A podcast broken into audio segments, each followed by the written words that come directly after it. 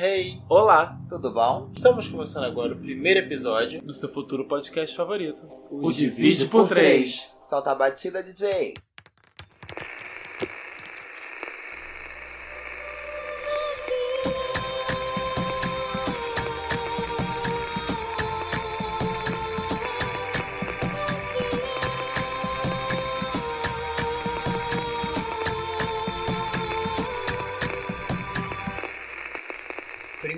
Primeiramente, eu gostaria de dizer que eu estou vivendo por essa intro. A gente já escutou essa intro mais de mil vezes. Eu tô aqui querendo escutar a milésima primeira vez. É o toque do meu Amém, despertador. É o toque do meu despertador, é o toque do meu celular, eu tô vivendo por essa intro. Ah, eu durmo e acordo com ela todo dia na minha cabeça. Abençoada seja a dona. Gente, meu nome é Kim Camargo, arroba Kim Camargo underline no Instagram. Podem me seguir, vamos virar amigos e eu faço parte do Divide por Três. Meu nome é Jean. Quem quiser me seguir nas redes sociais, o meu Instagram é glima, que é J-H-E-E Lima. E eu sou o arroba Pedro Cor, na verdade eu sou o Pedro Cor, o arroba é só Na rede social. a rede social. e em todas as redes sociais, Instagram, Snapchat, eu faço parte do Divide por Três. O nosso tema de hoje, o primeiríssimo tema, é sobre homossexualidade.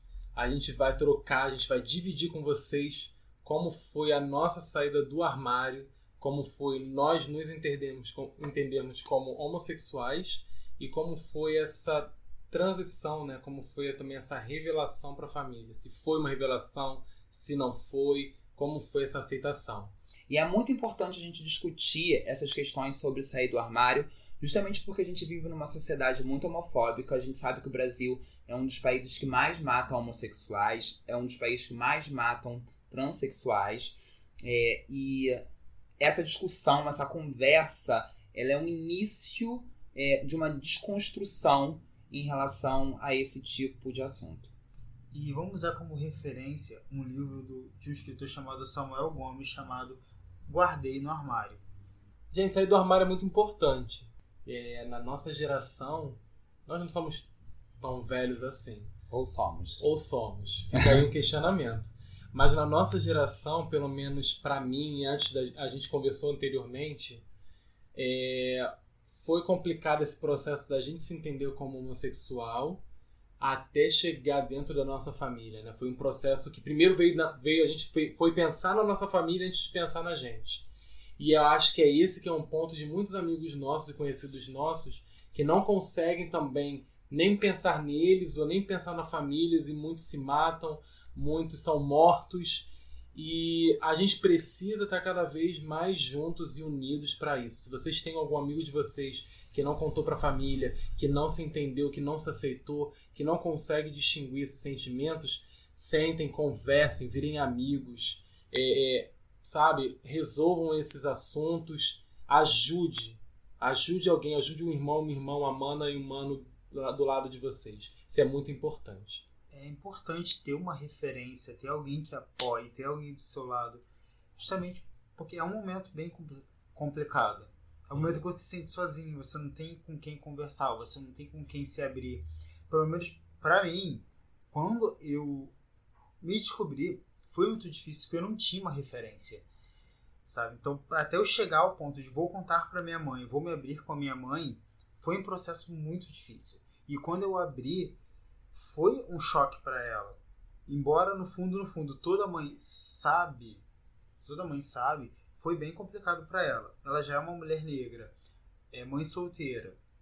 Então ela já sofre uma grande cobrança da sociedade. Então contar pra ela foi difícil porque ela tomou o problema pra ela. Pra ela foi um problema do, não, é o meu filho, então mais uma cobrança pra mim. Então ela tomou todo aquele caminho que parte um das erro, né? como se fosse um erro de onde foi que eu errei eu vou consertar. Então começou, vai pro quartel, desculpa, vai pra igreja, depois vai pro quartel. Ela fez todo aquele passo de ah, meu filho vai virar macho através Para tentar te regenerar. para né? tentar me regenerar. E Porque você não o- pode ser gay e preto ao mesmo tempo, né? Sim, a sociedade cobra também, né? muito. Então a- eu passei por todo esse processo e até conquistar o respeito da minha mãe, conquistar o respeito da minha família, que eu considero que a minha mãe e meu irmão, então foi um, um caminho bem difícil. É importante a gente falar que realmente é um processo muito difícil. é um processo complicado. É, quando eu me assumi, eu não tive ninguém para me falar que, olha, vai ser difícil, mas que você vai conseguir conquistar o respeito, você vai conseguir passar por isso. E eu acho que é aí que tá é, a dificuldade de muitas das pessoas que é, não conseguem passar desse período. A gente precisa ter alguém do nosso lado que explique que vai ser difícil, que vai ser complicado, mas que a gente vai conseguir passar por isso. Que essa que vai ter um processo para que a gente consiga conquistar o respeito, para a gente conseguir conquistar é, o apoio, que isso realmente é um processo. É, eu, quando me assumi, ou pelo menos para minha mãe, foi bastante complicado também, porque assim como Samuel no livro, eu venho de uma família com, com conceitos cristãos e a homossexualidade é algo que não é nem tolerado. Não tem nem o que falar, né? Não é tolerado pela, pela, pela igreja evangélica, né, de uma maneira geral. A gente sabe que hoje em dia existem até igrejas que aceitam Sim, e que. Inclusivas.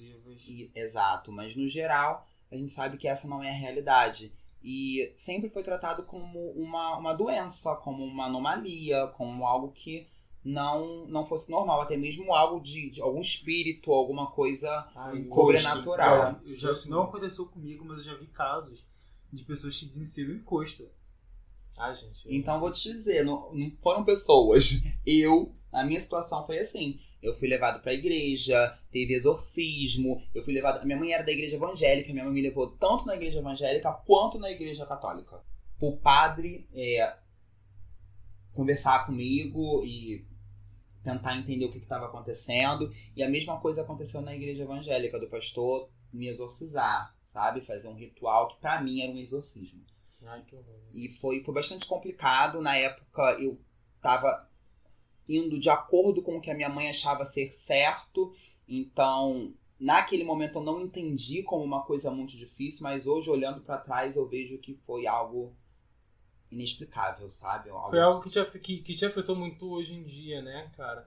Você falou de uma parada muito importante que é a falta da nossa, é a falta de ajuda de alguém, né? A falta de alguém chegar e falar assim, cara, vai dar tudo certo, vambora. Porque eu fico pensando, se foi difícil para mim me aceitar e saber que aquilo é normal e que eu não preciso de aceitação das pessoas, eu preciso de respeito, entende? Se isso fosse, se isso para mim fosse claro, se isso para mim fosse, se isso para o nosso país, nosso mundo fosse algo normal, o respeito fosse normal, tudo estaria mais fácil. Eu lembro de me questionar muito se aquilo que eu estava sentindo por alguém do, sexo, do mesmo sexo, era normal, sabe? E, a, e o que vinha na minha cabeça era sempre assim, ó, meu irmão não sente isso, meu pai não sente isso. Até então eu não tinha amigos homossexuais, eu não tinha os amigos gays. Eu sabia que no fundo eu sempre fui. Mas eu não tinha ninguém para chegar e falar assim, cara, vambora, vem comigo, vamos, vamos, vamos, vamos conversar, entendeu? E foi essa falta que eu tive que me deixou cada vez mais recluso. E ao contrário de hoje em dia, a nossa geração não tinha tanta referência, justamente porque a gente não tinha um acesso tão fácil à, à, à internet, enfim, a, a toda essa forma de se comunicar que hoje tá, que é tão fácil, que é tão, tá tão disponível, que está na nossa mão. Né? Na nossa época, que a gente tinha de referência era o que passava na televisão. Uhum. E até mesmo quando passava uma pessoa homossexual na televisão, era uma pessoa de uma realidade totalmente diferente da nossa. Era uma pessoa branca, uma pessoa de classe média alta, é, era uma realidade totalmente é, distante da nossa realidade. A gente não conseguia se enxergar. E muitas das vezes era aquele cara bem estereotipado, né? Sim, sim. Ou aquele é... homossexual bem estereotipado. Que é o que as pessoas gostam. É o que as pessoas que, que o pessoal aplaude, que acha bonito. E que inclusive tem preconceito igual, ou pior, né? Porque só é legal ter amigos homossexuais se eles forem assim. Né? Na verdade, né? na verdade, o que mostra na televisão, o que o mostrava na, naquela época, eram os extremos. Ou era um homossexual que não, não tinha nenhum trejeito, que não parecia ser homossexual isso, e aí. que é, era socialmente aceitável, ou era aquele homossexual caricato que é, era visto como motivo de piada. Como brinquedo dos amigos héteros, como é brinquedo isso. dos amigos héteros, exatamente. E a gente sabe que entre um e, e outro existe um leque de, de indivíduos, de personalidades, Nossa, e que não senhora, existe. muita coisa. É A TV verdade. Não mostra, não vai mostrar. Eu acho que hoje em dia, é, até tem, eles têm tentado mostrar mais justamente porque a gente tem procurado mais. A gente tem procurado por referência, por pessoas com quem a gente se identifica. Então, assim, existe essa necessidade, essa carência, e eles conseguem identificar que existe essa carência e por isso tem mostrado mais. A gente vê que hoje em dia existe é, al- algumas drag queens famosas na Sim. televisão, existem alguns é, personagens homossexuais. a- a- atualmente, acredito que basicamente em todas as novelas tem pelo menos um personagem. Isso é pouco, mas já é alguma coisa. Sim. Que na nossa época a gente não tinha, era muito raro. Sim, eu lembro quando eu era criança, passou uma. Teve uma novela que eu não lembro o nome, mas no próximo episódio, se eu lembrar, eu passo. Que tinha um casal gay, que o casal gay foi rejeitado a ponto dos dois atores apanharem na rua. Sim. Ah, eu lembro Eu disso. não lembro a novela e o nome dos atores, mas aconteceu isso. Eu era criança e até hoje esse, esse casal ele é usado como referência quando eles falam das novelas de hoje para novelas de antigamente. Então, para você ver que como se foi difícil é, quando eu me descobri sair do armário porque eu não tinha referência, imagine quem estava saindo do armário nessa época dessa novela. Vocês, Como foi mais difícil? perdão, vocês falaram da, da experiência religiosa. Eu estudei meu ensino fundamental todinho numa igreja católica. E desde então, eu sabia que dentre os meus amigos, eu era diferente. Diferente porque eu formava 3% da, dos estudantes negros dessa igreja católica. Então já começava aí. Sim. Então a questão da racialidade, né, da minha negritude, foi uma questão muito complicada. Até mesmo para eu entender esse meu processo. E eu era criança, eu vivia num universo branco me colocavam abaixo do que eu queria, me, diz- me diziam o que, eu, o que eu era, na verdade. Abaixo do que você realmente abaixo, abaixo do que realmente eu sou. É o que o racismo faz é. Sim. ele te coloca abaixo daquilo que você realmente é. E por ser homossexual, eu, eu lembro de ter um amigo, de ter, de ter vários amigos, aliás, que nós tínhamos brincadeiras diferentes. Nossas brincadeiras era no recreio, era ler livro, era sentar e conversar. Não era, não, juro, não era, não era brincadeiras de, de, de todos os garotos héteros de correr e, e- sabe, um empurrar o Correr, outro. bola, E tacar fute- pedra. Não, não tinha nada disso. A gente sentava e lia Harry Potter, sabe? A gente sentava e conversava e brincava de é, pedra, papel e tesoura, não. Como é que é o nome daquele negócio, gente? A dedanha. A dedanha, você tem noção? Então, assim, era um outro processo de infantil diferente. Sim, E aí com eles a gente foi com eles, esses meus amigos, a gente foi criando uma linha de afeto diferente. Mas que isso não significa que nós éramos gays. Nós éramos crianças. É diferente. Meu processo de homossexualidade se deu ao ponto de nesse momento eu entender que eu não tinha o mesmo o mesmo a mesma atitude, a mesma personalidade que todos os meus amiguinhos héteros tinham. E daí eu fui me questionando e falando, eu não sou igual a eles sabe? Não é porque eu não jogo futebol que eu sou que eu sou gay, mas eu não sou igual a eles também, Sim. sabe? E isso e isso repercutiu mais ainda na minha vida, na minha passagem para o ensino médio, que foi a passagem onde eu tive que estudar sozinho, que acordar cedo e ficar o dia todo no, no, no ensino médio. E eu nunca tive amigos homossexuais. Então foi um processo muito delicado para mim até eu entender o que estava acontecendo. E quando eu entendi, eu falei assim: pera, não posso contar pra ninguém. Porque eu não sei como é que vai ser a reação do mundo, sabe? É importante pontuar que antes de você conseguir se assumir para outras pessoas, existe um processo de auto-identificação. Sim. Existe um momento que você se identifica como homossexual.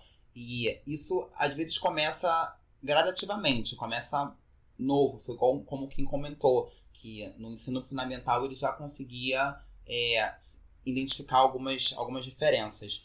É, mas isso vai crescendo e você vai entendendo, se entendendo, na verdade. Esse processo pra, do ensino médico é, é o período que abre portas. Você conhece pessoas novas, muitos já são esclarecidos de uma certa forma. Então você passa a ter é, se, se identificar. O teatro foi a minha, minha porta, digamos assim. E quando eu entrei no teatro, eu comecei a me relacionar com garotos mais velhos. Então, garotos que já eram assumidos. Então, quando eu comecei a ter contato, eu cheguei assim, não, é, é isso. Sabe? Eu sou um homem gay. Que era o que eu não tinha, eu tinha, eu, eu sabia quem eu era, mas eu não tinha a certeza. A Então, referência que você não teve na infância, você passou a ter a- no teatro. através do teatro. Tanto que a minha mãe percebeu isso. Quando eu entrei no teatro, a primeira coisa que a minha mãe fez foi tentar me tirar do teatro. Então, às vezes eu tava em aula, quando eu olhava pro lado, tava lá minha mãe, Nossa. assistindo a aula escondida. Tadinho. Como se fosse culpa do teatro. Como se fosse culpa do teatro, a culpa não era minha. E de fato não é não uma, é uma culpa culpa, minha, não, não, é uma existe culpa. Não existe culpa. Não existe essa culpa. Então, minha mãe, ela seguiu, ela tentou me tirar várias vezes. Então, ela fez o que pôde para que eu saísse daquele ambiente. Uhum. Só que ela não conseguiu até o ponto que eu cheguei, não, não, não quero mais. Só que daí eu já estava bem esclarecido de quem eu era. E, E você teve uma história bem interessante, porque depois disso ainda você entrou no exército, né? sim, depois que eu saí, depois que eu saí do teatro, eu tive que entrar no quartel. Então, digamos que eu tive que voltar pro armário temporariamente, porque é um ambiente extremamente machista e no quartel tem um, o machismo reina, sabe? É, ah, vamos pra essas casas da luz vermelha, os meninos iam, e muitos se sentiam acuados, não? garotos heterossexuais mesmo, eles se sentiam acuados. Então, é, muitos meninos se sentiam pressionados a ir para essas casas. Então, foi é um, era um processo complicado. Eu, quando eu entrei no quartel, então eu já sabia, já estava mais esclarecido. Então, foi difícil? Foi, porque eu não tinha amigos de até certo ponto. Mas tinham outros, outros meninos homossexuais? tinham, tinham outros meninos, mas até é, todo mundo se conhecer e todo mundo, pô, você tá, tamo junto, Aham. foi complicado. Então depois comecei a fazer outras amizades, então foi mais fácil, que eu vi que eu não estava ali sozinho. Mas teve um período que chegou a ser tão. Estamos todos juntos? Estamos. Sim, chegou o momento que, não, tamo junto, a gente saía, vamos almoçar, vamos almoçar junto. E aí começamos a ser vistos. E Legal. alguns foram perseguidos até certo ponto, muitos não aguentaram a pressão e saíram. Mas eu aguentei firme. Então esse processo foi bem complicado, mas é um processo que eu consegui passar. Foi temporário. Nossa, Foi guerreirinha! guerreiro. e é difícil, mas nada é para sempre, sabe? É um período que passa. É isso que eu, que eu comentei no começo, né? Que a gente precisa realmente conquistar esse respeito.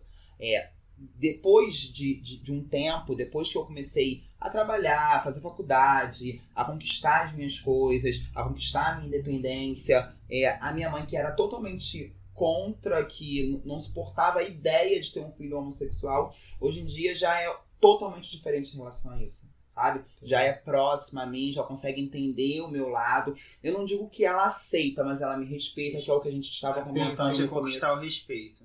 Exatamente. E ela já consegue conversar comigo sobre a homossexualidade. Você disse que foi seu pai que, que te aceitou, assim, que não te aceitou, mas foi seu pai que foi mais fácil a conversa, né? Sim, exato. Porque a gente, eu particularmente esperava que pra, com a minha mãe fosse ser mais fácil, justamente porque a gente já tinha uma amizade pró- próxima. Eu e minha mãe, sempre, a gente sempre teve uma relação muito próxima. Justamente porque depois da separação dos meus pais, eu, por eu ter optado morar com a minha mãe, a gente se aproximou bastante. Então eu contava detalhes da minha vida pra ela. E aí eu esperei que quando eu fosse contar pra ela, que ela teria essa abertura. É, e não, foi totalmente o inverso. É, talvez por ela ter, é, por ela ser evangélica e eu não ter levado isso em consideração na hora de me abrir, é, tenha influenciado, mas foi totalmente diferente do que eu pensei que seria. Mas com o tempo eu fui conquistando isso. E o, o ápice dessa situação toda foi quando ela foi contar pro meu pai que eu era gay, esperando que meu pai tivesse uma te reação. bater, na verdade, é, né? Exato. E meu pai falou: Nossa, mas eu sempre soube. Eu pensei que isso era uma coisa que a gente não ia precisar discutir. Ai, que lindo. seu pai. E aí, a partir disso, Beijo pro pai do Pedro. a partir disso, a- a- as atitudes da minha, da minha mãe mudaram.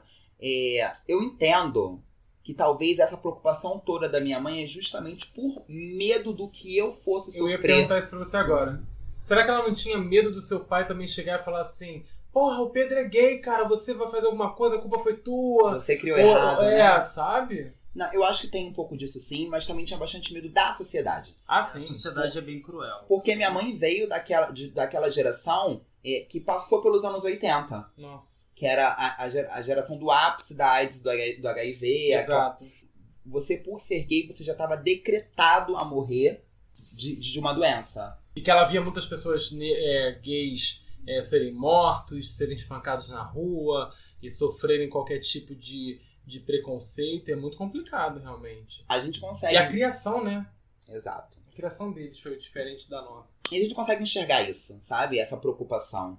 É, não que ela tenha demonstrado isso da da maneira ideal, né? Da maneira mais correta. Acho que hoje em dia a gente já tem, é, já sabe me- melhor. Eu acho que as mães de- dessas gerações mais novas que a gente já sabem como agir de uma maneira mais correta em relação a isso. Sim.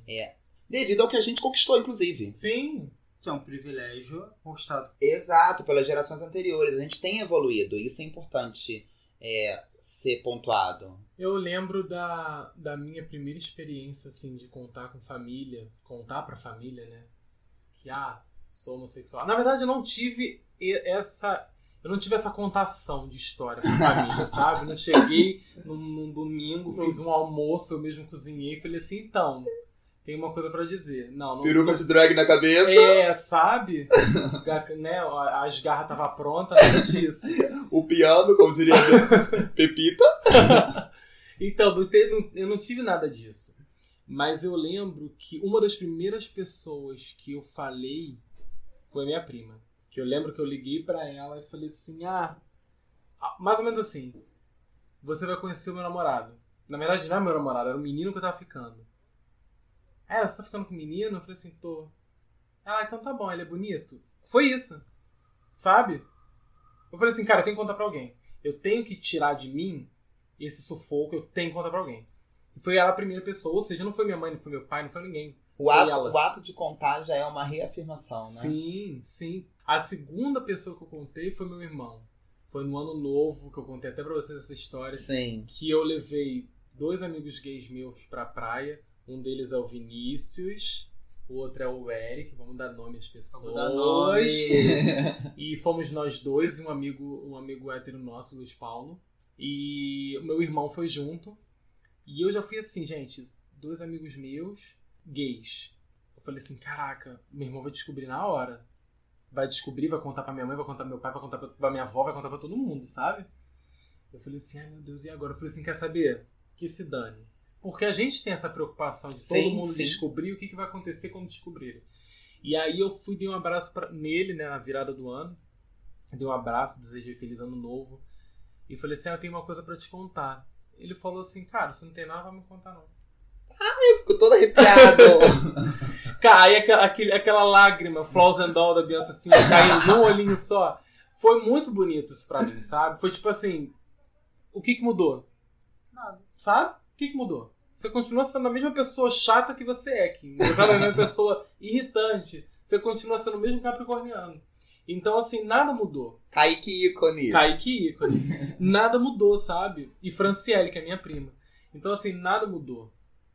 E com a minha mãe, foi um processo. Cara, eu sou muito agradecido ao meu orixá por ter essa família. Porque a minha mãe foi o seguinte. Quando eu comecei a, quando a gente começa a trabalhar, começa a ter o nosso próprio dinheiro, começa a sair, Sim. a preocupação da minha mãe sempre foi querer saber onde eu ia. E eu sempre disse pra minha mãe onde eu ia, com quem eu estava, o que eu estava fazendo, que horas eu ia voltar pra casa. Gente- Eu sempre fui criado assim. E aí eu falava, mãe, tô indo pra tal, tô indo pra Lapa com fulano de tal, fulano de tal, fulano de tal, vamos beber. E aí chegou uma hora que eu falei, mãe, tô indo pra uma balada. Ela, qual balada? Aí eu falava assim pra ela, ah, é uma balada, aquele, aquela famosa balada lá na no centro da cidade, lá atrás, que a gente não pode falar o nome, que é a, a- a falida. Pode falar sim, Pode já falar falei sim. o Cine Ideal. Não, não é essa não. Era o Caleça. Ah, sim. Maravilhoso Caleça. Então, assim, batia muito cabelo no Caleça, gente. Sim. E aí eu falava, não, vou no Caleça, onde fica isso? Aí eu falava pra ela onde ficava. E aí ela falava assim, é uma, é uma balada de entendidos, de meninos que beijam meninas e de meninas que beijam meninas. Aí eu falei assim, é. Aí ela olhava pra mim, Ah, tá. Ah, tá. E aí, e quando ela falou primeiro, tá bom, vai com Deus. Quando você chegar, você me avisa. Cara, quando ela falou isso, meu amor, era sexta, sábado, domingo, se tivesse balada também iria. Porque a minha relação com a minha mãe foi de preocupação. O que queria acontecer com o filho dela se estivesse na Eu rua. acho que isso é, é de todas as mães, né? É- Eu acho que deveria ser de todas as mães, sabe? Eu acho que todas as mães elas deveriam entender que não interessa se o filho é homossexual ou não. Ele é o filho dela, sabe? Mas eu acho que também depende da maneira como que essa mãe dem- é, escolhe demonstrar isso. A sua Sim. mãe escolheu demonstrar dessa maneira. Eu acho que a minha mãe tinha essa mesma preocupação, só que Sim. ela mostrava de uma maneira de uma diferente. maneira diferente, sim. Agora conta do teu pai, que essa, a, a história do teu pai eu adoro Ah, você eu estou gosta- eu estou envolvido, eu gosto. Você gosta desse. Não, então, a história do meu pai é mais complicada. A história com meu pai, amo meu pai, e foi um processo muito mais delicado, na verdade. Porque quando eu comecei a chamar os meus amigos, inclusive Pedro, já não tinha ido na festa, na primeira festa que a Cíntia foi, já não tinha ido. Não, não. Não tinha ido. E da Cíntia. Cíntia! Essa história da Cintia é uma outra história para um outro É, episódio. foi outro episódio. Quando a gente fez aquela festa no carnaval, que a gente bebeu lindamente, eu botei uma tiara na cabeça, a gente tava louquíssimo. Foi uma festa que realmente eu falei assim, cara, eu não quero saber se meu pai vai saber que eu sou gay, sabe? Porque o meu pai nunca, nunca cheguei e conversei. Eu não tenho contato com meu pai de chegar e falar Essa disso. intimidade. Não tenho, sentido. gente, entendeu? Porque são pais separados, não moro com ele, não divido as minhas, as minhas intimidades com ele, então a gente não tem esse processo de conversa. O que deveria ter, sabe? Independentemente se seu pai é separado ou não, tem que ter. É, é o teu pai, sabe? Enfim. Vai que tem algum pai ouvindo aí. Vai que também tem algum pai ouvindo, gente. E os pais que estão casados ainda e têm os seus filhos, tratem seus filhos com amor, porque independentemente se vocês forem se separar ou não da mulher ou do homem, do companheiro ou da companheira que vocês estiverem, o filho sempre vai ser seu filho, sabe? É verdade. E aí eu lembro da nossa bebedeira, da nossa farra, da nossa brincadeira, que o meu pai, que a gente foi subir pra arrumar as coisas, e o meu pai apareceu e, per- e eu- a gente teve o estresse com a Cíntia, né? Que era subsíndica, eu falo mesmo. e aí o meu pai viu eu de tiara e eu Eu dando vários o closes. Pedro, né, menina? E assim, foi maravilhoso aquilo, porque só tinha viado na festa, sabe? Amém. Só tinha gente lá dando pinta beça, brincando horrores e, e super de boa. E ele ficou ok com aquilo. Ele não falou nada. E já, como que é essa relação hoje com a sua mãe? Hoje, é, minha relação com a minha mãe é mais clara. Ela sabe as festas que eu frequento, ela, ela conhece meus amigos, ela gosta dos meus amigos. Então foi um respeito conquistado. Ela viu que não é um bicho de sete cabeças. Ela respeita as minhas escolhas. Mas você acha que você já tá no ponto que você conseguiria, por exemplo, apresentar um namorado? Sim, eu já apresentei. Uh, Já me apresentei. conta! Meu primeiro namorado. Eu tava Qual o nome da mamãe? Vamos dar o charada Glória. Dona Glória! Por favor, passa um café que eu tô indo aí agora. É, o meu primeiro namorado. A minha mãe não conhecia, minha mãe conheceu o segundo. Eu tava na festa na casa de um amigo meu. E ele falava, eu, eu tinha chamado ele pra ir. E chegou na hora, eu fui apresentar. Eu, mãe, esse aqui é seu cunhado e tal. Ui, foi assim! assim! Assim! Aí aquela que o né, seu- Adoro. cunhado é seu genros. Enfim. E minha mãe, na hora, ela levou aquele choque. Mas ela abraçou ele e ainda falou: ai, vamos cantar o Cione, cantar o Adoro! Gente, Alcione, obrigado. Alcione, por unir obrigado por famílias. esse momento, reunindo famílias. E minha mãe adora o meu ex-namorado, Ah, isso que é não vale a pena citar o nome. Não, Mas, não, não, são Isso outras é- coisas isso é- pro próximo, próximo episódio. episódio. E minha mãe adora, gosta muito dele até hoje, tanto que a minha mãe, quando eu terminei, que eu contei pra ela, ela falou, ai, que pena, não sei o que lá, e de vez em quando ela fala, ah, vocês tinham que voltar. Inclusive, Que espero que eles não, não escute isso. Não, tem- tinha que voltar nada não, querido. Tinha que Não, voltar assim, não, não, ela pô. torce pra que eu volte com ele, mas hoje em dia né, não tem nada a ver. E é mais tranquilo. E o meu terceiro namorado, eu não tive oportunidade porque ele namorava aqui no Rio. Ele era de Salvador, então quando ele vinha pro Rio sempre acontecia algum empecilho. Perdeu também a oportunidade, Perdeu querido. oportunidade. Se você escutar isso, é isso. Não, mas ele é fofinho. Eu vou dizer que o prime... eu, vou, eu vou dizer pra vocês que eu tive uma experiência de mostrar o meu namorado pro meu pai. Eu mostrei meu namorado pro meu pai. E foi o choque. Foi o choque real. Mas foi engraçado porque meu pai falou assim: ah, ele vai vir aqui em casa? Ele bebe o quê? Eu falei: uísque. Aí ele falou assim: então vou comprar uma garrafa de uísque pra gente beber. E os dois começaram a eles beberam a garrafa de uísque todinha. Gente, eu ainda não tive essa experiência. É, De beber E- uísque, né? Não, de beber uísque já. Não, a minha, a- e a minha mãe, quando ele veio aqui em casa, a minha mãe falou assim: é, vou fazer um bolo de banana pra ele comer. A minha mãe só faz bolo de banana pra família, bolo de banana é nosso. Aí ela fez o bolo de banana. Eu fiquei, gente, como assim? Ela falou assim: não é. Não tem que fazer alguma coisa pra essa criatura comer? Aí eu falei assim: ah, agressiva, canceriana agressiva ela. Mas foi.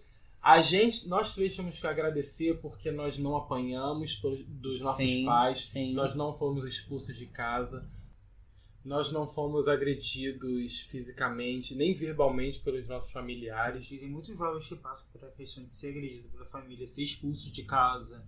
Graças a Deus, apesar de tudo, a minha mãe nunca deixou eu sair de casa. Quando eu saí de casa, que eu tinha 16 anos, é, no minto, eu tinha 15 anos. Foi a primeira vez que eu saí, inclusive. Que eu queria muito ir pra uma festa, minha mãe falou: você não vai. Eu fiz todo aquele truque, montei minha cama. Montei minha cama, deixei tudo pronto. A minha mãe. Meu pai- Mentira que tu fingiu que eu tu tava fui, na eu cama ali que tava dormindo e saí escondido. Eu fui, eu fui pra festa. O truque desde E novinho. dei o truque. Não, na volta eu nem voltei pra casa, fui direto pra casa do meu pai. Aí minha mãe foi me buscar. Minha mãe, se tiver que te bater com coisa, eu bato porque foi eu que criei. Ah, Gosto da Dona Glória. Gosto, gosto. Gosto da Dona Glória. E graças a Deus eu não passei por esse processo de expulsão, de agressão. E que infelizmente é algo comum ainda, né? Infelizmente. É algo que a gente conhece, todo mundo aqui conhece pelo menos um, um mais, bem mais de um. É, uma mana aí, um mano que foi expulso de casa, que foi agredido. Nossa, que foi agredido, que, que, cara. Ai, nossa, Passa eu por fico. cada situação que é bem difícil, é bem chato assim, de falar. Mas é uma realidade de muitos jovens. O que a gente vem trazer aqui também é isso, né? A gente veio agradecer por, por ter sido abençoado por tudo isso, né? Por nossos orixás, por nossos deuses, enfim, no que a gente acredita. Por nós termos uma família que nos acolheu, mas também dizer que é papel nosso ajudar nossas manas e nossos manos. É uma obrigação nossa é ajudar essa geração atual e as futuras com a nossa experiência, com palavras. Até mesmo esse podcast, que é uma coisa simples, mas que pode ajudar muita gente. Sim. Pode ajudar muitos pais. Caso algum pai, alguma mãe esteja ouvindo, que tenha filhos, é, ele vai poder se basear na nossa experiência para ele poder ser uma pessoa melhor com seu, seu, com seu filho, com seu ente. Pelo menos ter um norte, né? Saber por onde começar, Sim. saber. Pra gente solear essa conversa dentro da nossa família preta. É isso. É amor. isso. Então, Pregue, irmão. então, estamos fechando esse capítulo com essas palavras. A gente vai voltar com esse capítulo em breve, inclusive. Provavelmente. Merece uma parte 2, Merece merece. uma dois, parte Tem dois. muita coisa pra Até porque eu ainda não sobre. apresentei o meu namorado pra minha mãe. Ah, é. Ainda tem que ter, Ainda tem que ter a parte tem que 2. ter esse desfecho. Então, eu espero que vocês tenham gostado no nosso primeiro capítulo. Espero que vocês É. tenham gostado da gente dividir um pouquinho com vocês. Um beijo, Samuel Gomes, por essa referência, por essa Cadê o bíblia. pedacinho do texto? Ah, Vou é passar um verdade. pedacinho do texto pra vocês do livro. É, tem um pedacinho do texto muito bom que Samuel Gomes escreveu aqui pra gente e que serve pra todo, bem no comecinho do livro dele e que serve pra todo mundo, assim. Quem puder adquira o livro dele, a gente vai fazer esse, esse- essa divulgação, esse mesmo assim, porque é a bicha preta, então a gente vai fazer sim. E ele fala que é, ele resolveu abrir o armário para contar pra gente de como foi a experiência dele, assim como a gente aqui do Divididos por Três está fazendo isso também. E ele diz que não sair do armário de uma vez só. Esse processo é um processo contínuo, pois me vejo algumas vezes dentro dele inconscientemente, e outras vezes o abro para visitar e resgatar algumas coisas que guardei nele. É assim como a gente está fazendo hoje no Divide por Três, resgatando essas memórias nossas e dividindo com vocês. Façam isso com seus filhos, façam isso com seus amigos, façam suas manas com seus manos, com todo mundo. A gente precisa se unir, a gente precisa estar junto das gerações próximas, das nossas gerações, das gerações antigas e, cara, é isso. O papo é esse. É verdade, a conversa é o início de tudo. O início da mudança. A gente precisa conversar bastante sobre esses tipos de assunto para que a gente possa buscar aí essa desconstrução e evoluir. Ma- manter esse, esse processo de evolução. Se vocês gostaram então do nosso primeiro podcast, aliás, do nosso primeiro episódio, vai lá no nosso Instagram, arroba divide por 3, dá um like, Manda a vovó seguir, o vovô, o papai, a mamãe. Os Todo amigos, o inimigo, manda todo mundo Até seguir. os inimigos, amor. Pode mandar os inimigos seguirem também. Vamos fazer isso viralizar, vamos fazer isso chegar no país todo e quem sabe no mundo, né, meu amor? Por que não? Gente, divide por três acaba aqui nosso primeiro episódio. Então aguardem nosso próximo, tá? Espero que vocês tenham gostado. Beijos!